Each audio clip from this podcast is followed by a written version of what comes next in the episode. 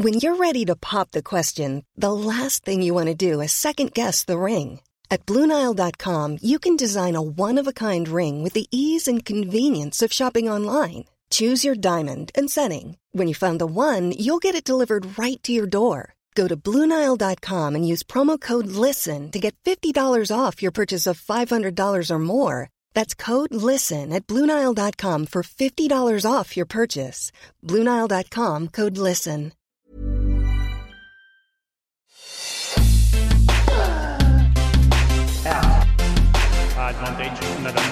Salut à tous, quatrième journée à Roland Garros avec le début du deuxième tour, journée marquée par la victoire facile de Stefanos Tsitsipas, celle un peu plus accrochée d'Alexander Zverev, tout comme celle de Serena Williams en trois manches, et la défaite malheureusement d'Enzo Quaco.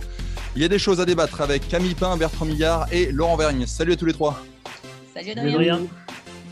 Alors, Quaco va-t-il franchir un cap avec ce parcours fantastique à, Roland Garros, ce deuxième tour? Il nous a surtout régalé sur ce premier tour, euh, mais ce deuxième tour était pas mal non plus. C'est notre débat du jour. La question qui fâche ensuite, Roland, est-ce que c'était mieux avant? On va essayer de pas faire trop euh, vieux con, comme on dit. Sans oublier la stat de Jeu 7 et Math, le compte Twitter dont nous sommes partenaires, et l'affiche à suivre jeudi avec un alléchant Gasquet-Nadal. Terre débattue, c'est parti.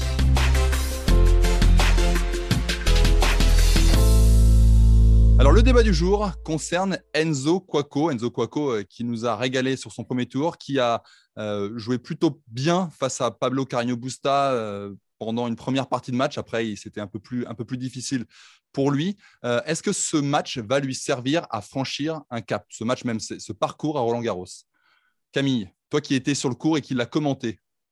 Effectivement, Adrien. Euh, c'est vrai que moi, j'ai euh, pas mal euh, découvert Enzo lorsqu'il est revenu en 2018 et qu'il remporte le Challenger de Cassis. Il a eu énormément de blessures, donc on, savait qu'il avait le potentiel, mais on ne savait pas s'il allait pouvoir tenir. On lui a même dit qu'il ne pourrait plus jamais jouer, au tennis quand même. Hein. Donc, sachant cela, plus qu'il est capable de produire aujourd'hui sur un tableau de grand chelem. C'est la toute première fois, tous les Français, on est tétanisés lorsqu'on a une invitation et qu'on euh, arrive euh, sur ce tournoi. Euh, sa manière de gérer ce premier tour face à Gerasimov, oui, je pense que clairement, ça va débloquer quelque chose dans son tennis. Il a pris énormément de plaisir aujourd'hui. J'étais avec lui dans, le tunnel et il entendait Enzo, Enzo. Je pense qu'il n'y a rien de mieux pour donner du sens à une carrière et booster une carrière. Et après, on peut dire, oui, mais s'il n'a pas le tennis, il ne va pas aller bien loin. Il a montré aujourd'hui face à Carreno Busta sur le premier set que lorsqu'il est ambitieux et qu'il croit en son tennis, franchement, il peut jouer euh, le top 100 déjà là dans, très peu de temps. Mhm. Et ensuite, euh, il a bah, grandir, effectivement. Euh, On le rappelle, hein, il, gagne, il perd en 4-7, donc il gagne le premier quand même 6-2. Et jusqu'au milieu du, troisième set, c'était quand même assez, assez équilibré. Il a eu deux balles de break à, 4-3. Si, il y a deux jeux, je crois, deux jeux où il, a où il mène 15-40, je crois. Le troisième est vraiment décisif, Adrien, en fait, sur, comment va basculer le match. Donc, il tient tête quand même à Carino Busta, qui a réussi, comme toujours, euh, sur des joueurs d'expérience, à mettre le petit plus dans les moments importants pour s'imposer, mais euh, extrêmement surprise de, de, ce que peut produire ce jeune homme. Euh, avec ce qu'il a vécu en amont. Il, est, euh, il sert très bien. Il a envoyé à 200 OT régulièrement, euh, capacité en revers de Pranto, très bonne volée. Donc, il a tennistiquement de quoi faire. Maintenant, il lui fallait un boost de confiance. Donc, moi, je mhm. pense, oui, ça va être quelque chose d'important pour lui, ce qu'il vient de vivre là pour le reste de sa carrière toute proportion gardée, on avait Hugo Gaston en 2020. Là, à une échelle moindre, Enzo Quaco, c'est la belle surprise de ce début de Roland Garros.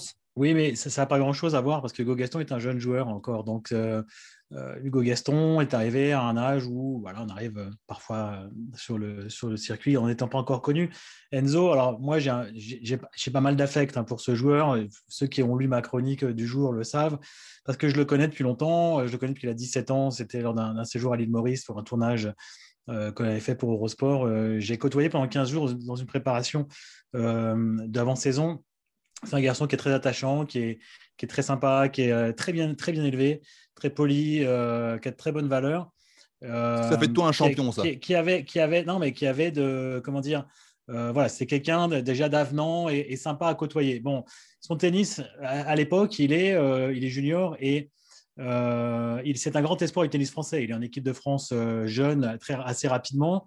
Il avait, comme l'a dit Camille, un excellent revers. Son service était encore évidemment perfectible. Ce n'est pas encore le service d'aujourd'hui, mais il servait bien.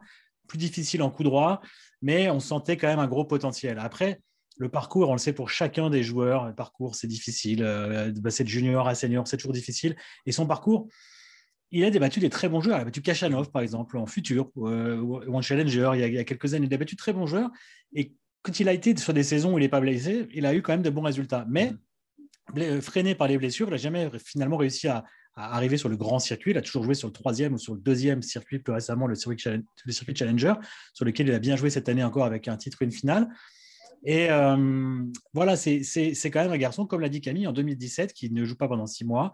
Il a été opéré deux fois du coude et la deuxième fois, il ne pouvait plus plier le bras et on lui a dit, effectivement, sur son lit d'hôpital, tu ne pourras plus jouer au tennis.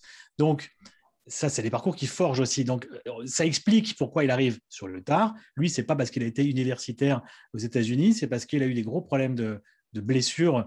Ce parcours euh, cabossé, ça va l'aider, selon toi, à aller franchir ce cap? Mais je, moi, je trouve qu'il progresse de toute façon déjà. Il progresse. Tu regardes son classement, tu regardes ses résultats. En challenger, il est quand même assez probant.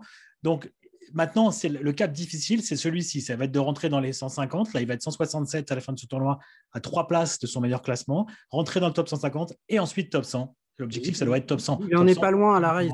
Mais je pense qu'il va le faire, oui. Je pense qu'il peut le faire. Je pense, Bertrand, ce qui va être important pour euh, Enzo, c'est qu'il euh, il fasse une bonne programmation adapté pour euh, rentrer dans le top 100. On dit le top 100, ce n'est pas une fin en soi, mais en revanche, pour y arriver, il va falloir, euh, avec son entraîneur, qu'il arrive à trouver le meilleur système pour prendre les points par rapport au niveau qu'il a montré euh, sur ce Roland Garros. Là, il est capable d'aller jouer des tournois ATP, d'aller prendre des points, d'aller faire des quarts de finale, mixer avec des gros challengers. Voilà, je pense que sur la fin d'année, ça va être déterminant pour lui pour peut-être surfer sur cette vague positive de Roland. On sait, qu'on peut rentrer, on peut juste, on peut, rentrer dans le top 100, même allez, on a les 70 meilleurs en jouant quasiment que sur le circuit Challenger. Si on gagne énormément sur le circuit Challenger, c'est peut-être un tout petit peu moins vrai euh, maintenant, mais on peut rentrer 80e mondial. Sur les gros challengers. Sur les gros challengers. Les 125, il faut jouer quasiment que des 125. Voilà. Donc là, l'idée, c'est qu'il continue à jouer des challengers pour emmagasiner de la confiance. Et, Pour l'instant, de toute façon, il n'a pas le choix. En étant 160e mondial, à part des wildcards sur des tournois français, comme il a eu ici à Roland-Garros, hein, il, il est rentré dans le tableau avec une wildcard. Euh, il va devoir retourner sur le challenger. Donc il faut qu'il continue à progresser au classement. Euh, effectivement, je suis d'accord sur le comparatif avec Hugo Gaston. Il y en a un qui a 20 ans, l'autre qui a 26 ans. Et alors le parcours n'est pas le même aussi. L'année dernière, Gaston, il fait un huitième, il bat Vavrinka, il fait 5-7 contre Team. Là, c'est pas comparable. Mais je pense que pour euh, Enzo Quaco, c'est plus facile peut-être de digérer ça parce qu'il a, il a davantage de vécu, il a plus bourlingué, il a traversé des épreuves. Donc, à ce niveau-là, je ne suis pas, pas très inquiet pour lui. Euh, moi, je l'ai trouvé assez épatant aujourd'hui. Carino Busta, c'est presque un des pires joueurs à jouer euh, pour, un, pour un joueur comme ça qui est 150e mondial, parce que c'est un joueur qui donne pas grand-chose. Alors, il a donné un peu dans le premier set, mais c'est un joueur qui a peut-être pas euh, beaucoup de très très haut dans un match, mais il a très peu de bas. Et donc, comme il donne peu de choses, bah, il faut être pendant deux heures et demie, trois heures, trois heures et demie à un niveau constant. Et on a senti quand même au fur et à mesure du match que pour Enzo, ça devenait dur physiquement, mais ça, c'est normal. Enzo ouais, avant d'arriver à Roland cette année, il avait joué un match sur le grand circuit, il n'avait jamais mmh. joué de match en 3-7 gagnants. Donc, euh, c'est tout nouveau pour lui, ça. Mais il a des belles armes quand même, je trouve. Euh, c'est quand même solide ce qu'il propose. Et même, je l'ai trouvé euh, tactiquement, il a tenté des choses. On a vu faire des, faire des services volés. Euh, l'amorti aussi. Ouais, des amortis sur le premier set. Après, ce qui lui a manqué, c'est tout bête, c'est qu'à partir du début du deuxième, bah, Carano Busta a avancé d'un de, mètre dans le terrain et mécaniquement, lui, il a reculé et physiquement, ça a tout changé. Donc, euh, c'est une défaite logique, mais je trouve que c'est quand même assez prometteur. Maintenant, dirait est-ce que ça va changer sa carrière? Est-ce que c'est le début de quelque chose? Honnêtement, c'est vraiment difficile de répondre à cette question. Parce qu'on a déjà vu par, euh, par carrière, par changer la carrière? Est-ce que changer la carrière, c'est quoi? C'est être euh, top 30 Non. Changer sa carrière, ce serait rentrer dans ah le top 100, ce serait jouer régulièrement en Grand Chelem. Je pense que quand tu deviens, on dit, tu fais une carrière, déjà, c'est que tu vis de ton, du tennis, de ta passion. et tu joues, sur, le grand circuit, tu joues sur le circuit, principal. voilà, régulièrement sur euh, le, tour. Et, euh, Après, moi, je pense que ce match va sûrement lui donner beaucoup de repères par rapport à, à quel objectif il, il devra atteindre parce que je pense que quand tu joues des challengers, tu ne sais pas euh, ce que te demande le, haut niveau. Et je pense qu'il va se rendre compte que son tennis, mais il a largement le potentiel pour le faire. Par contre, c'est qu'il ne le tient pas dans la durée. Donc, mais qu'il n'a pas à jouer mieux, en fait. Il n'y a, rien à, travailler. Alors, bien sûr, on, améliore tout, mais sur ce qu'il a produit dans le premier set et sur son premier tour, il voit qu'il il peut largement combattre face au top 100 mhm. et face au top 20, comme aujourd'hui, simplement de le tenir. Donc, ça, ça donne énormément de confiance aussi. On ne se dit pas, je suis complètement largué parce que je joue que des chals. Le meilleur joueur qu'il a battu, pour l'instant, je crois que c'est un 74e mondial. Hein. donc ça donne une, idée. Il n'a pas battu encore de top 50 dans sa carrière. Aujourd'hui, il jouait quand même un double demi-finaliste de Grand Chelem. Un garçon qui, a qui, était aux portes de la finale de l'US Open l'année dernière. Donc la marche était très haute. Et moi, je trouve que cette marche, il a bien négocié, honnêtement. Euh, je ne le voyais pas gagner un set 6-2 en plus, enfin gagner euh, premier set, mettre, euh, mettre Carreño Busta en, en difficulté comme ça. Je, trouve que c'est très encourageant. Honnêtement, j'aime beaucoup Enzo, mais je, voyais 3-7 pour, euh, pour l'Espagnol aujourd'hui. Donc, bah, de par son expérience, le niveau qu'il a, euh, les, grands chelems, l'habitude et l'expérience, etc. Donc, c'est quand même de bon augure et j'espère vraiment de tout cœur qu'il va pouvoir rentrer sur le circuit euh, principal et faire deuxième partie de carrière. J'ai envie de le voir plus, hein, tout simplement. après, la difficulté, c'est toujours la même. Il va falloir passer de Roland Garros où tu vis des émotions que tu n'as jamais connu dans son cas. Et maintenant, il va falloir retourner euh, dans un relatif anonymat sur les Ils dînent avec Hugo Gaston, ils vont faire un, un petit débrief de comment on gère euh, des ouais, mais comme tu l'as dit, euh, Laurent, euh, Hugo Gaston, ce qu'il a dû digérer, c'est une victoire en 5 sur Vavrinka, sur le Langlen, dans une ambiance de feu. C'est un match contre Team où il est pas loin, il perd en 5-7. Ah oui, c'est un, huitième. et évidemment, comme il l'a dit lui-même, tout le monde, quand il arrive ici cette année, c'est Ah, mais il a fait huitième l'année dernière. Ah, il va rééditer, il va refaire un truc génial. la pression était plus importante, bien sûr, pour Hugo. On a tout dit sur euh, Enzo Allez, Enzo. on a été court, non? Vous avez été très bien. Mais on, est dans un podcast, on a le temps. Si vous voulez en rajouter, on peut y aller, il n'y a pas de souci. Sinon, on va passer à notre question qui fâche. La question qui fâche du jour concerne Roland Garros, le nouveau Roland Garros, les infrastructures. On sait qu'il y a eu pas mal de, changements avec euh, ce toit qui est arrivé, qui était tant attendu déjà euh, la précédente édition. Mais disons que le cours numéro 1 est parti, il y a une nouvelle entrée, il y a des aménagements qui ont été faits. Est-ce que ce Roland Garros vous plaît ou est-ce que c'était mieux avant? Bertrand moi, je trouve. Euh, c'est à double tranchant. Pour moi, c'était un peu mieux avant certaines choses. C'est-à-dire que le central, par exemple, qui est vraiment tout nouveau, euh, notamment la nouvelle tribune de presse, tout ça, c'est flambant neuf, c'est beau. Euh, on a une nouvelle salle de presse nous, qui est très belle. Moi, je parle pour toi, mais pour, de manière générale, pour les gens, ah, pour le public. Pour moi. Non, mais oui, mais, oui, mais je parle pour tout le monde. Tu ramènes un peu de toi. La salle de presse, ok, salle de presse, ok, c'est moi. Mais, mais elle est au sous-sol. Bon, bref. je trouve elle était que... mieux avant je trouve que les. Bon, le problème, c'est que les trois plus anciens, enfin, les trois plus beaux cours en ce qui me concerne de Roland Garros ont disparu. Le 1, qui était une arène exceptionnelle avec des ambiances de folie où il y a eu des matchs euh, de légende. Euh, ce cours-là était adoré de tout le monde. Je connais personne qui m'avait dit oh, le 1, je n'aimais pas. Donc ce cours-là a disparu. Il, était, faisait un peu vieillot alors qu'il n'était pas très vieux. Il avait 40 ans, 41 ans. Donc euh, bon, il a disparu. À la place, il y a la place, nouvelle place des mousquetaires qui est grande, c'est vrai, mais qui fait, je trouve, un peu vide pour l'instant. Derrière, on a enlevé le 2 et le 3. il n'y a, pas beaucoup de public cette année, Bertrand, c'est normal. Alors, exact, j'allais venir. Effectivement, c'est vrai qu'il faudra le voir en configuration euh, avec, avec tout le public, parce que là, ça fausse un petit peu les choses. le 2 et le 3, la chose euh, positive, c'est que les transats euh, sont libres sur cette ah bah, Oui, mais là, c'est un, peu triste. Hein, un peu Ils sont un peu en plein soleil quand même. Il faut avoir une bonne casquette. Hein. Avec une petite glace, ça passe.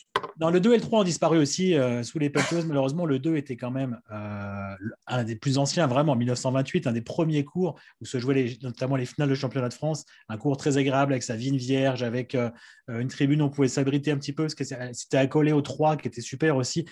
Un peu vraiment à l'ancienne, un peu comme la même tête que le central avait euh, dans sa première mouture. Un cours qui était très apprécié de, tous. Ces deux cours-là ont disparu pour faire une entrée générale un peu plus grande, une statue de Roland Garros, des portiques. Alors on fera moins la queue à l'entrée, c'est moderne, c'est plus moderne, mais ça a perdu un peu de son charme. Donc cette partie de Roland Garros là a perdu de son charme. En revanche, il y a deux choses qui sont géniales. Et là, par contre, c'était pas mieux avant. Le cours des serres, le conseiller de Mathieu, réussite totale. Déjà, y aller, on passe par les serres d'Auteuil, c'est superbe, le chemin est magnifique, le cours est très bien réussi, je trouve, euh, et très agréable. On, est proche des joueurs, en même temps, il reste assez, un assez grand cours. Et puis de l'autre côté du stade, derrière le Langlaine, le cours 14, un peu enterré aussi, euh, une très belle arène aussi, dans, lequel on aura une de très très belles ambiances, je pense. Alors c'est vrai que cette année, Laurent l'a dit, c'est un peu tronqué parce qu'on n'est pas en configuration euh, complète au niveau public. Mais ça, c'est deux, deux extrémités du stade, là, il y a deux très belles réussites. de quel côté ton cœur balance? C'était mieux avant ou c'est mieux maintenant? Bah, il y a des choses qui étaient mieux avant. Il y a des cours qu'on aurait peut-être dû garder, qui étaient historiques. Normand ou t'es stéphanois Mais, euh, a Alors. aussi- mais je suis normand 50% par mon père, vous le Ah, savez. voilà. euh, le HAC s'explique. est mon deuxième club. hein. Si on doit parler du- Euh, du, du Simone Mathieu, Camille, tu y es tous les jours, tu le côtoies, c'est une nouvelle arène. Alors on a perdu le 1, mais on a peut-être gagné le Simone Mathieu.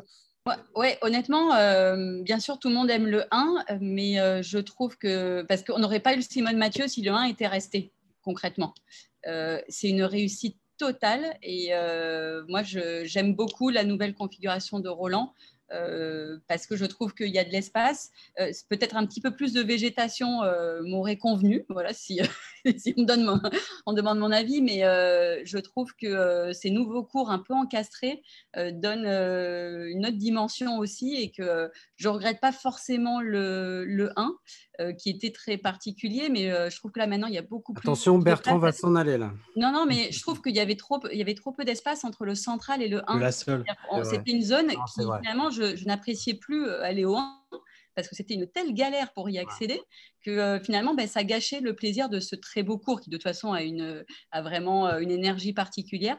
Donc euh, je dirais qu'il était peut-être temps de, euh, de changer quelque chose et comme c'est une réussite encore, ils auraient enlevé le 1 juste pour faire de la place. Ça aurait été dur à encaisser. Mhm. Là, il, il crée quelque chose qui est exceptionnel. Donc, euh, moi, j'adore euh, ce nouveau Roland et j'ai hâte de voir avec du public justement comment euh, les masses Ouais, de on personnes vont euh, s'organiser. Donc, moi, je suis pour le, le nouveau à fond. Laurent? Eh bien, moi, je vais pencher du côté de Camille. Euh, Ouh, Bertrand.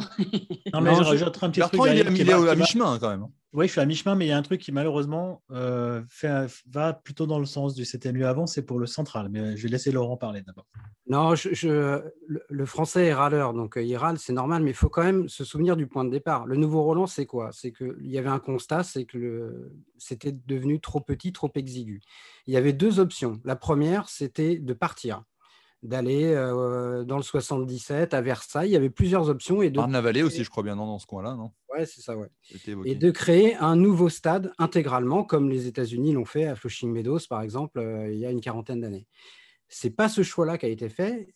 Le choix qui a été fait, c'est de préserver le site historique. Mais à partir du moment où on a fait ça, forcément, il y allait y avoir des changements.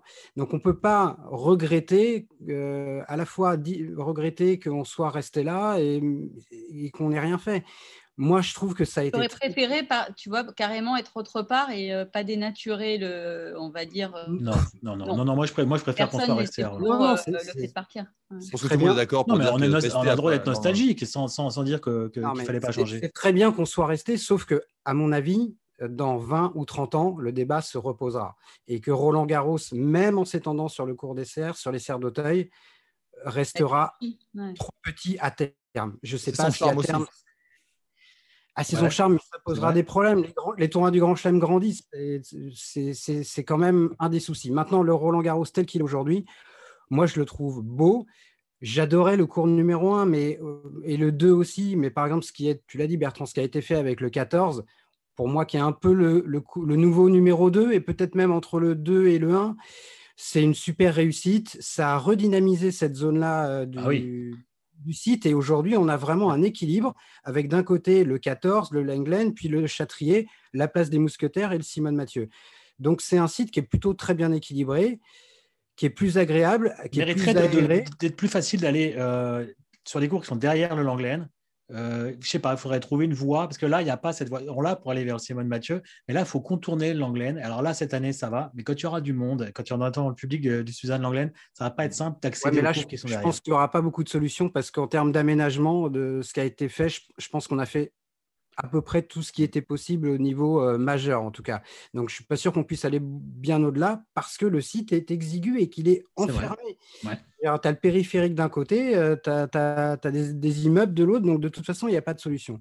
Maintenant, après, quand il y a des transformations, forcément, euh, Bertrand, tu l'as très bien expliqué dans ta chronique l'autre jour, on perd des choses, on gagne des choses. Et moi, je vais donner un exemple typique d'une amélioration qu'on ne peut pas contester sur le fond et qui pourtant, pour moi, a fait perdre à Roland ce que je préférais à Roland Garros. C'est le toit. Le toit sur le Châtrier, je pense objectivement qu'en 2020, personne ne peut contester que c'était devenu absolument indispensable. Donc ça veut dire quoi? Ça veut dire que maintenant, il n'y aura plus de matchs reportés à cause de la nuit ou à cause de la pluie. Et moi, ce que je préférais à Roland Garros, depuis que je suis tout petit, c'est les fins de match au crépuscule. Quand la nuit arrive, alors ça fait rire Bertrand, mais moi, c'est vraiment, quelques-uns, pour ça. C'est vraiment ce que j'aimais. Euh, quand euh, l'atmosphère changeait, parce qu'on sentait. Les joueurs râlaient aussi, on aimait bien ah celui qui euh, voulait arrêter.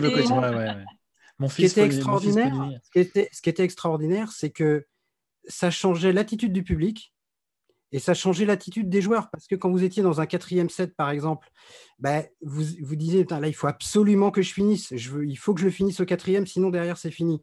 Et je pense, par exemple, que la finale, c'est pas Roland Garros, c'est Wimbledon, mais c'est exactement la même chose. Le tout dernier match joué dans l'histoire de Wimbledon, avant l'arrivée du toit sur le cours central, c'est la fameuse finale 2008 entre Nadal et Federer, qui se termine à 9-7 au cinquième. Tout le monde la connaît par cœur.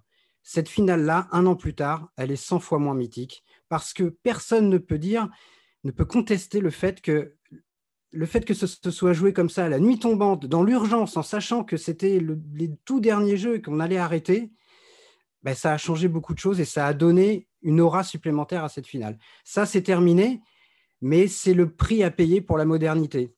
Non, c'est vrai, mais j'attends juste de voir pour le central. C'est vraiment ma dernière interrogation, le central. Euh, donc il y a le toit, mais pour l'instant il y a une configuration avec peu de public. Alors cette année, c'est un peu triste. Hein. Tout à l'heure, j'ai été voir des matchs sur les cours annexes euh, où il y a beaucoup d'ambiance, des quatrième sets, des cinquième sets. Il y a, de l'ambiance, même s'il n'y a pas le public euh, complet. On part sur le central, j'arrive faire un cinquième set de Kachanov Nishikori. Je me dis, bon, c'est cinquième set quand même entre deux grands joueurs, ça va être top. Oh, c'était mort, complètement mort. Bon, ça, j'attends de voir et je trouve qu'il est un peu bétonné par rapport à avant. Il paraît plus petit alors qu'il était grand et on voit un peu moins avec maintenant le toit, on voit un peu moins l'extérieur, on a un peu moins de, voilà, de, vue sur l'extérieur. Je le trouve un peu froid en fait. Alors il est froid et j'attends de voir si c'est vraiment. oui, je suis d'accord. On ne peut pas le juger tant qu'il n'a pas été euh, plein. Aussi, on va attendre plein, effectivement, avec une grosse ambiance. Si ça, quelle, quelle impression ça donnera? En tout cas, ce qui est certain, et ça c'est très bizarre, cette sensation, c'est quand j'arrive sur ce cours, je n'ai plus l'impression que c'est le cours central de Roland Garros. J'ai l'impression d'être à un autre endroit que ceux que j'ai connus dans les, dans les euh, décennies précédentes. C'est vrai qu'on ne le reconnaît pas. Ouais, je suis d'accord. Alors qu'un cours comme le Suzanne Langlaine, qui est encore dans son jus, qui va être modernisé, qui sera terminé en 2024, on sent encore le, voilà, c'est là où il y a les plus grandes ambiances. c'est un, un, cours beaucoup plus jeune, le Langlaine, il a 25 ans, c'est voilà, c'est différent quand même. Mais c'est vrai ce que dit Bertrand, le, le Châtrier, euh, si on vous posait là en 2018, on vous bande les yeux, on vous remet là trois ans après, vous n'avez vous avez vraiment pas l'impression d'être sur le même cours. Ça, c'est un peu perturbant. Perturbant. Bon, on attend le retour du public en jauge pleine pour juger Allez, on jugera nouveau Roland Garros euh, est, mieux que l'ancien. On continue avec euh, la stat de jeu 7 et maths. On en parlait du cours Philippe Chatrier, la stat euh, de Jeux 7 et Maths, le compte partenaire d'Eurosport sur la, sur la quinzaine, concerne un match qui s'y est déroulé aujourd'hui. Kai Nishikori, tu en parlais Bertrand. Kai Nishikori, le spécialiste des matchs en 5-7. Comme au premier tour face à Giannessi, Kai Nishikori s'en est sorti encore en 5-7 face à Karen Kachanov. Le japonais a désormais remporté 83% des matchs qu'il a disputés au cinquième set en Grand Chelem. Seulement deux joueurs euh, font mieux depuis le début de l'Air Open parmi les joueurs qui ont disputé au moins 15 matchs en 5-7. C'est euh, Johan Kriek, 88% de victoire, 14 sur 16, et Björn Borg, 87% de victoire, 20 sur 23. Il y en a un des deux qui a un peu plus marqué l'histoire du tennis que l'autre. c'est sûr, ça. Nishikori, c'est impressionnant quand même. quand on arrive au cinquième set face à lui, c'est comme quand on arrive au cinquième set face à Nadal, on a peu de chances de s'en sortir. Bah, sur voir les stats de Nadal, je ne suis pas sûr qu'il ait des meilleurs, qu meilleurs stats. Il va moins au cinquième set, Nadal. Euh, pas forcément, il en a des moins bonnes d'ailleurs. Il n'a peut-être pas joué les mêmes joueurs aussi tout le temps. C'est ça. C'est vrai. mais, non, ce que je trouve assez fort, pardon, c'est ah le. En fait, que le pourcentage, ça ne veut rien dire. Hein. Si vous avez joué deux matchs en 5-7 et que vous avez gagné, vous avez 100% de réussite. Mais euh, il en a joué 33. Et donc aujourd'hui, c'est sa 26e victoire sur 33 matchs en 5-7. Oui, là, c'est fort, effectivement. Il faut noter aussi que c'est souvent Roland Garros, c'est son sixième, de... c'est la sixième de suite euh, enfin les six derniers matchs en 5-7 qu'il a joué plutôt, c'était à Roland Garros. Avec parfois des défaites cruelles. Hein. L'an dernier, il perd l'Italien Travaglia, contre lequel il était largement favori. Mais oui, ça veut dire quelque chose. Quand c'est sur 33 matchs, ça veut dire effectivement que ce joueur est très solide. Ça peut paraître surprenant parce que c'est un joueur très fragile hein, quand même physiquement. Bah oui, c'est ça. Ce que j'allais dire, il a même une réputation parfois de choker dans les grands matchs. Bon, il, a, aussi beaucoup, enfin, il a quand même été beaucoup blessé, donc on pourrait dire il a un physique un peu en cristal. 5-7, c'est long. Aujourd'hui, 4 heures de match contre Kachanov, ça pourrait être, c'est, un peu, ça pourrait être difficile pour lui. il revient en ce moment, il n'est pas forcément. Euh, oui, mais sur l'ensemble de sa carrière, je veux dire, hein, voilà, les matchs en 5-7. en tout cas, c'est, une stat, je trouve, très, très intéressante. Après, on en parlait avec Laurent Rantaine tout à l'heure.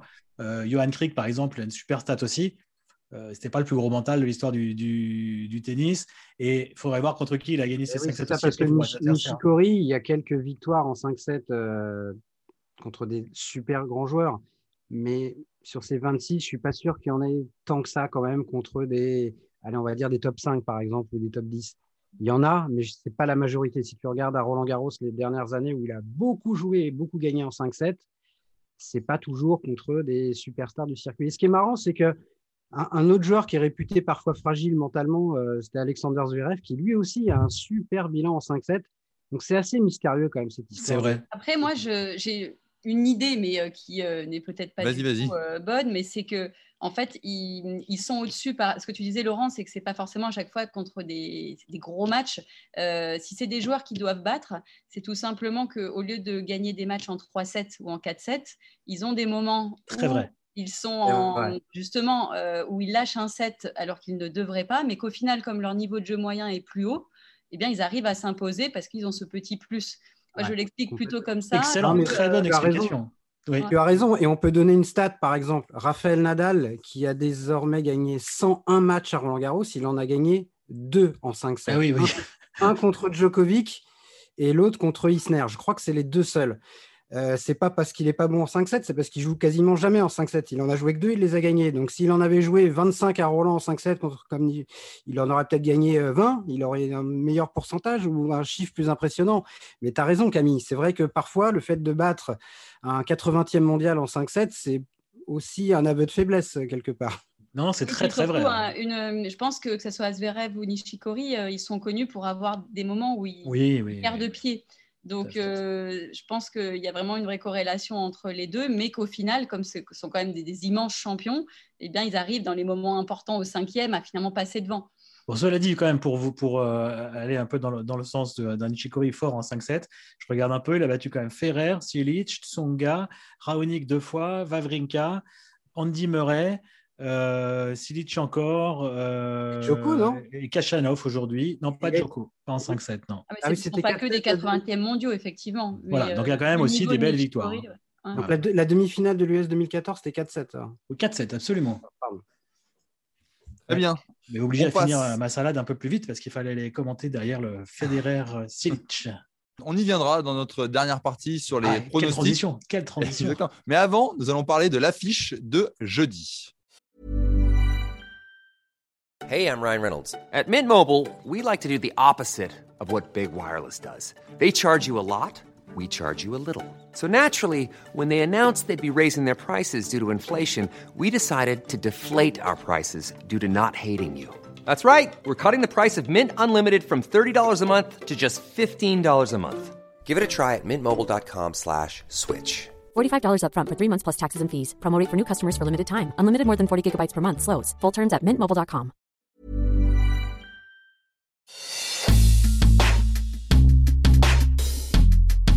L'affiche du jour, elle oppose Richard Gasquet à Raphaël Nadal en night session sur le cours Philippe Chatrier à partir de, de 21h donc. Euh, Richard Gasquet, euh, on a tous envie de le voir face à Raphaël Nadal. C'est l'histoire des, deux qui se suivent et, malheureusement, la pièce tombe toujours du même côté. Euh, cette petite stat qui, fait mal pour le Français. En 16 confrontations, Richard n'a jamais battu le Mallorquin. Qu'est-ce que vous attendez comme, comme match demain? Je n'ai pas envie de dire est-ce que vous imaginez Richard battre Nadal, mais qu'est-ce que vous attendez comme type de match, Camille? Qui, qui, crée du jeu. Euh, Richard, à un moment, euh, vu euh, son expérience, s'il se met à se mettre un petit peu loin derrière et à essayer de, de lifter, de tenir tête à, Rafa sur un combat de fond de course et perdu d'avance. Et il a montré notamment à Lyon, il m'a sacrément impressionné qu'il était capable d'être beaucoup plus agressif, de varier beaucoup plus. Et il va falloir qu'il prenne sa chance avec les différents outils qu'il a dans sa raquette. On sait que c'est un magicien, Richard. Là, il n'a plus rien à se Euh, il fait, on ne va pas dire qu'il faut qu'il se fasse plaisir parce que d'arriver sur Terre à Roland face à Rafa, on... Ah, lui, c'est ce qu'il a dit. Hein. Oui, non, mais c'est pas facile de, ah, vraiment faire plaisir. Donc, euh, qu'on ait envie, mais bien entendu, après, euh, il y a le jeu, il y a ce qui va pouvoir être un peu plus proche de sa ligne avec le, livre de Rafa. Il va y avoir un sacré timing à avoir. Donc, d'essayer en tout cas d'être un peu plus créatif que d'habitude. moi, je pense que ça serait déjà, s'il y arrive, une sacrée performance pour lui face à Rafa. J'ai lu dans ses propos, euh, dans sa conf de presse après euh, le match de Gaston, le mot heureux un nombre incalculable de fois. Donc il a dit à quel point il était heureux de jouer, de gagner ce match devant du public. Alors ça c'est le gros problème, c'est qu'il était content d'avoir déjà gagné au moins un match devant du public de ce Langlen-là. Malheureusement, encore une fois, ce match, euh, il va être en night, donc il restera sans public. Donc prendre du plaisir sans public, déjà quand on sait qu'on va qu'on a 99% de chances de perdre par rapport au niveau de Nadal et aux statistiques c'est un peu plus dur de prendre du plaisir. C'est dommage.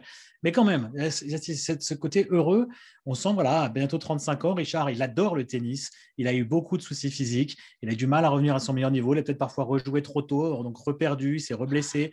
Et là, j'en parlais avec Eric de Blicker, qu'il connaît quand même très, très bien récemment. Il dit, voilà, il, aime, il a envie de continuer, il a envie de se faire plaisir encore tant qu'il le peut. Et ça, à Roland Garros, on peut se faire plaisir. Alors, se jauger face aux meilleurs joueurs de, l'histoire du tennis sur terre battue, peut-être de l'histoire du tennis tout court, évidemment, c'est quand même génial. Euh, ça aurait été mieux avec du public, ce sera sans public, mais je sens qu'il arrive extrêmement détendu sur ce match. Et ça, c'est bien, parce que par rapport à l'époque où on attendait les quatre mousquetaires français, dire, allez, ils peuvent peut-être bousculer les meilleurs, là au moins, ils s'enlèvent la pression, personne ne l'attend. J'espère qu'il va pouvoir jouer complètement libéré euh, ce match. Et en jouant très libéré, eh ben pourquoi pas, euh, je ne pas dire inquiéter Nadal, mais en tout cas euh, faire un, set accroché, voire deux, enfin voilà, en tout cas faire, faire son match. Quoi. Laurent, tu l'as suivi aussi en conférence de presse après le, match contre, contre Hugo Gaston et tu m'as dit il a été très bon en conférence de presse euh, sur, ah justement sur Nadal, etc. Ah, franchement, pour ceux qui pensent que les conférences de presse ne servent à rien, ou celles. Ou celles. Euh, il faut lire ou écouter la conférence de presse de Gasquet euh, après sa victoire contre euh, Hugo Gaston, où il a été question à 95% de Raphaël Nadal.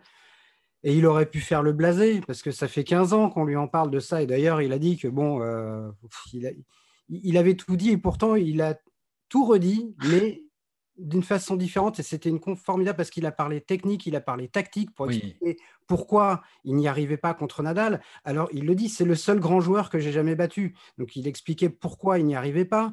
Il a parlé de son rapport presque émotionnel à Nadal parce qu'ils se connaissent depuis qu'ils sont euh, préadolescents ces deux-là.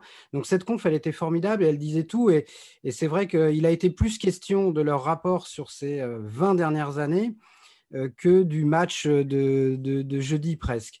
Et quand il parle de plaisir, ce qu'il voulait dire, c'est que la dernière fois qu'il a joué euh, Nadal euh, à Roland, il dit j'ai pris aucun plaisir parce que j'ai pas joué. Voilà, je suis passé complètement à côté.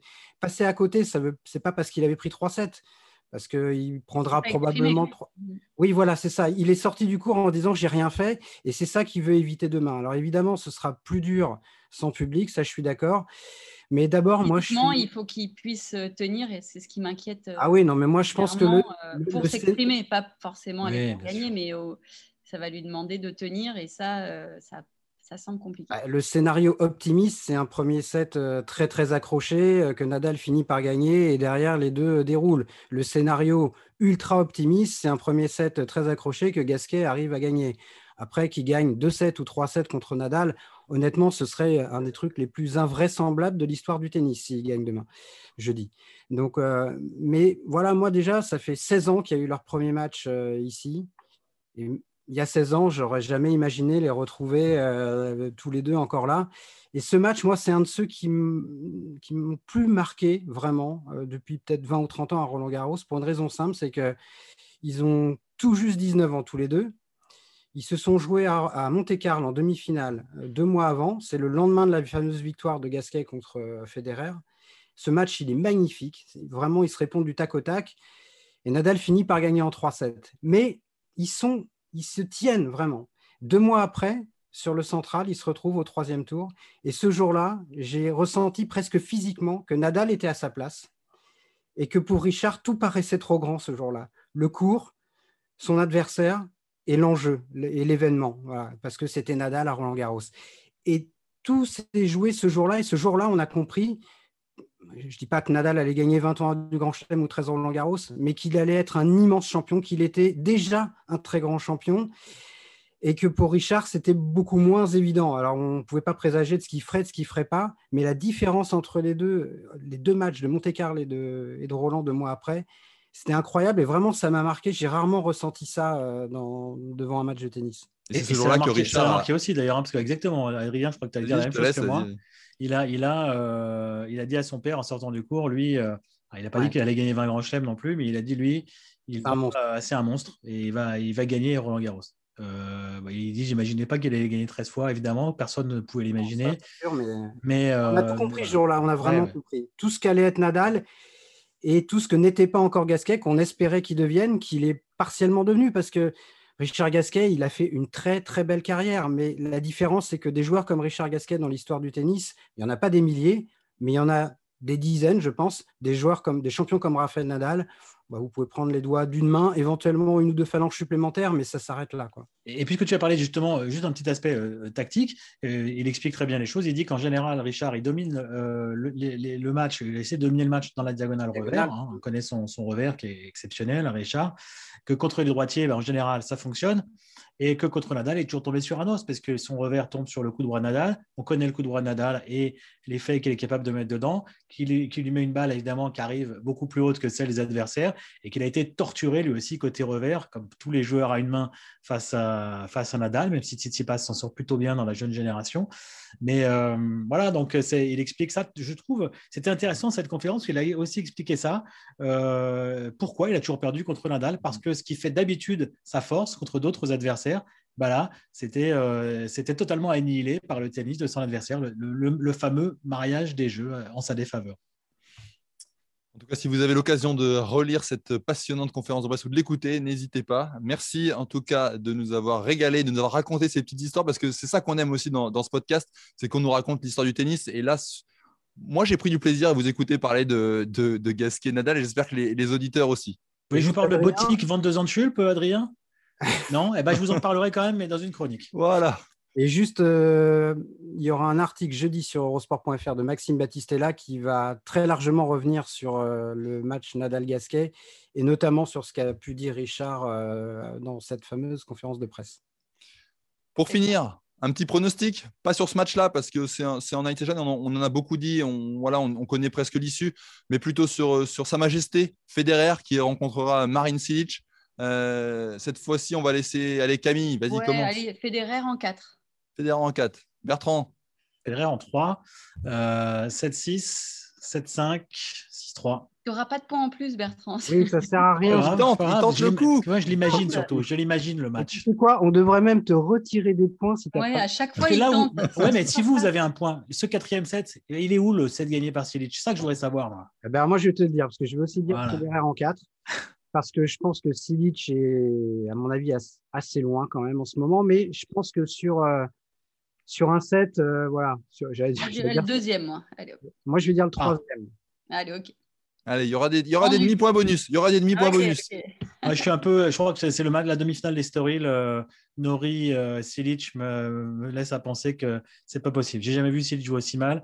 Alors bon, euh, j'espère pour lui qu'il joue mieux, qu'il jouera mieux là, mais ça faisait, ça faisait mal quand on sait le joueur qu'il a été. Donc voilà, il est quand même très loin de son meilleur niveau.